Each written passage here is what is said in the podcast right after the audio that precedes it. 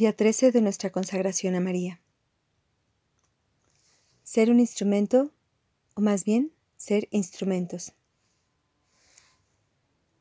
De nuevo, San Maximiliano no solo quería pedirle gracias a la Inmaculada, quería hacer las gracias de la Inmaculada. No solo quería hacer la voluntad de la Inmaculada, quería hacer la voluntad de la Inmaculada. Espera un momento. ¿Ser las gracias y la voluntad de la Inmaculada? ¿No es demasiado? No. Según el razonamiento de Colbe, él pensó, bueno, si las personas pueden entregarse a Satanás para ser poseídas por él y ser sus instrumentos de maldad, ¿por qué no puede entregarse a Dios para ser poseídos por él y ser sus instrumentos de amor? Además, razonó que la Inmaculada es más poseída por el Espíritu Santo que cualquier otra persona. Entonces, ¿por qué no pedir ser poseído por ella, para estar perfectamente unido a la voluntad de Dios? En otras palabras, para Colbe no era suficiente ser esclavo de María, como lo expresó a menudo San Luis de Montfort. Quería algo más profundo. Quería ser un instrumento en las manos de la Inmaculada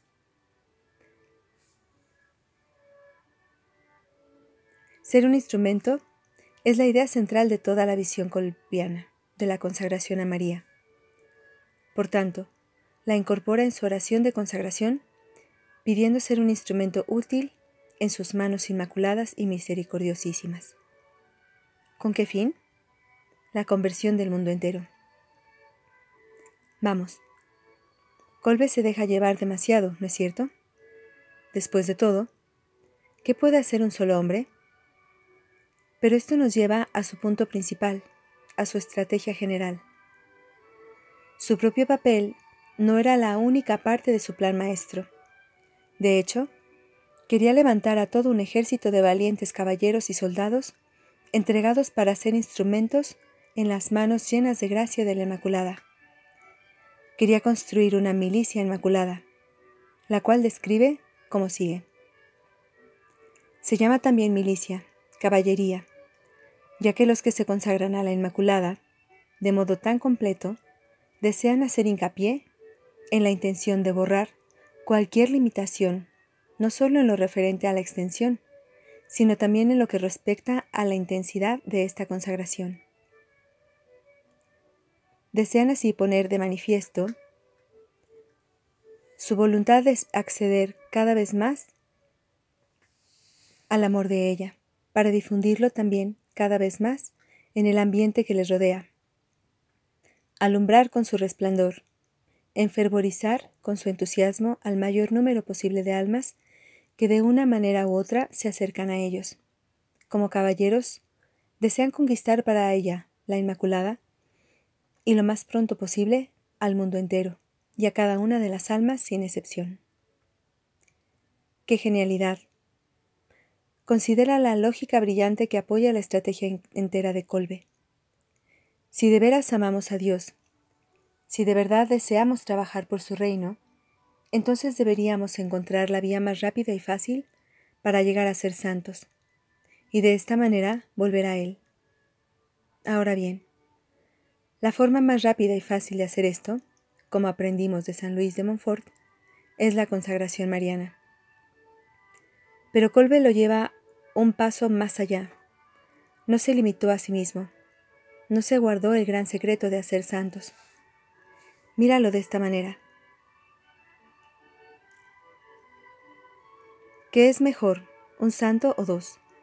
¿Mil santos o un millón? Piensa en lo que podrían hacer un millón, un millón de santos consagrados a María.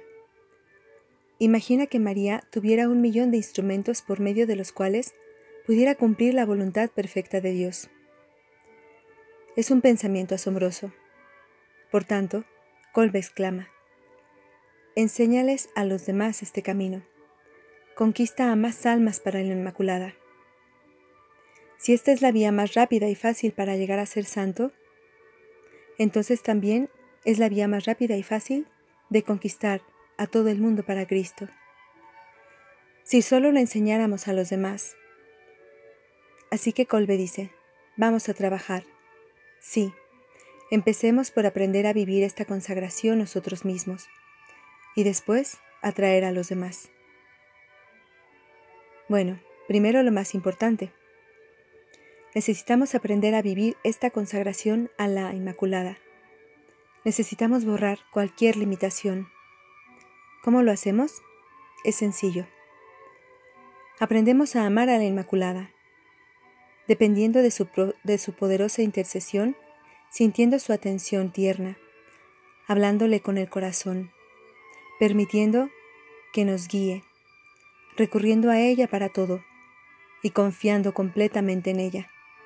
Sí, debemos confiar especialmente en la Inmaculada y estar felices en ella. Debemos seguir el ejemplo, el ejemplo de Colbe, contando por uno de sus hermanos religiosos. Cuando las cosas marchaban bien, se regocijaba de todo corazón con todos y agradecía fervientemente a la Inmaculada por las gracias recibidas por su intercesión.